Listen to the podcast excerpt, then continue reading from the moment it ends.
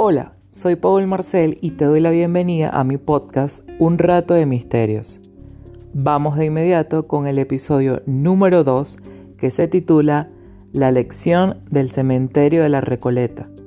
Para una mejor experiencia te recomiendo que utilices auriculares, apagues las luces y te relajes.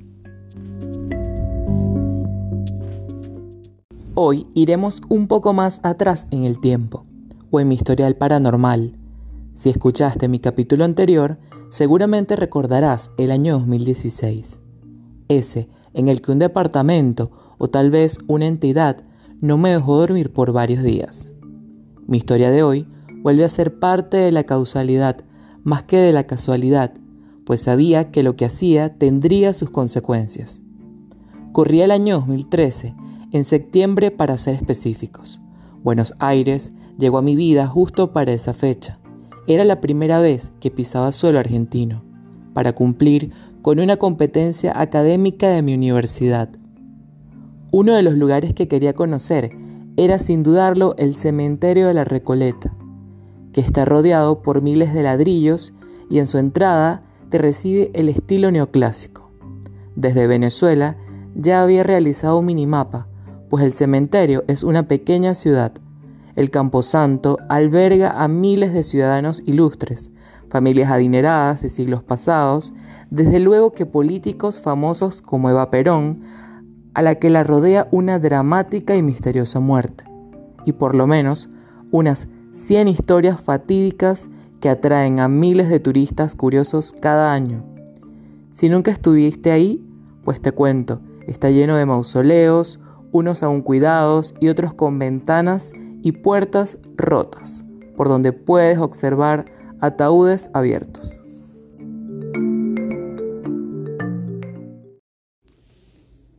De las cientos de historias, hoy nos concentraremos en la de Rufina Cambaceres, una joven de la sociedad porteña quien el 31 de mayo de 1902 fue encontrada muerta en su habitación por una de sus mucamas, quien al abrir la puerta y toparse con tan dantesca escena, comenzó a gritar.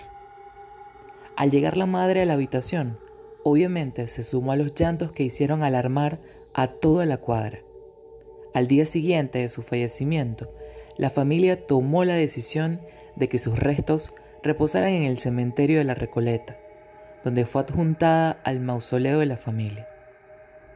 Pasaron los días y la bóveda fue encontrada abierta, y el ataúd en una extraña posición. Pero, oh sorpresa, las joyas con las que enterraron a Rufina estaban intactas. La madre, al abrir el ataúd completamente, se llevó las manos a la cabeza, al darse cuenta que en la parte interior de la caja mortuoria la madera había sido arañada. Y en la época era sumamente común pensar inmediatamente en la catalexia o muerte aparente. Los alaridos de Luisa la madre de Rufina no se hicieron esperar. El clima perfecto para una película de terror. La bóveda de Rufina tiene como protagonista a una estatua inspirada en su belleza, que sujeta la manilla de la puerta como intentando abrirla.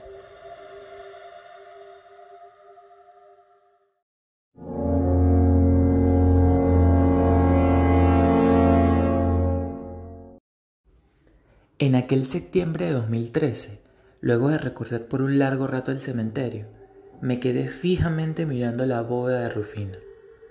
Había algo de ella que me hechizaba. Después de tomar unas fotografías, decidí emprender vuelo a la salida, pues ya los altavoces del Camposanto avisaban el cierre. Me detuve un momento a escasos metros de la tumba de Rufina a amarrarme las trenzas de los zapatos y me di cuenta que había una baldosa rota. Era un rompecabezas de baldosa, y yo decidí tomar un pedazo para llevarlo de recuerdo a Venezuela. Al regresar a mi casa y abrir la maleta, no pude evitar sentir emoción por ese pequeño pero significativo souvenir que había traído. Abrí el closet y ahí coloqué mi entre comillas trofeo.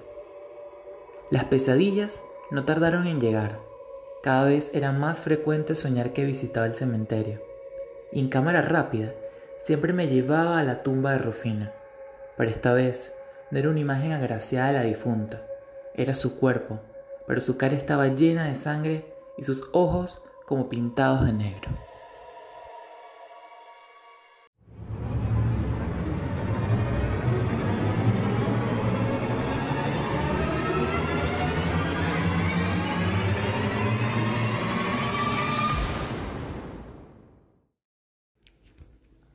Meses después de esas pesadillas agotadoras, decidí buscar ayuda con una amiga clarividente, que inmediatamente me expresó, el cementerio y sus huéspedes están reclamando lo que te llevaste, así que hasta que no regreses esa pieza que te llevaste, no hay otra solución. Por cuestiones migratorias en 2015, llegaba a Buenos Aires por segunda vez, y ya se imaginan cuál era mi tarea pendiente llevar rápidamente ese pedazo de baldosa a su lugar. Así que aceleré el paso hasta la tumba de Rufina. Pero ya la baldosa rota había sido reemplazada, por lo que decidí colocar la parte sustraída al lado de la bóveda de Rufina, para que entendiera que estaba enmendando mi error y pedí perdón. Los cuidadores del lugar aseguran que los muertos no permiten que ningún objeto del cementerio sea sustraído. Y en caso de llevártelo, pues sabemos las consecuencias. Por la necrópolis se observan muchos gatos que resguardan las tumbas y dicen, solo dicen, que uno de ellos es la misma Rufina, tratando de vigilar a aquel que decida cometer un error como el mío.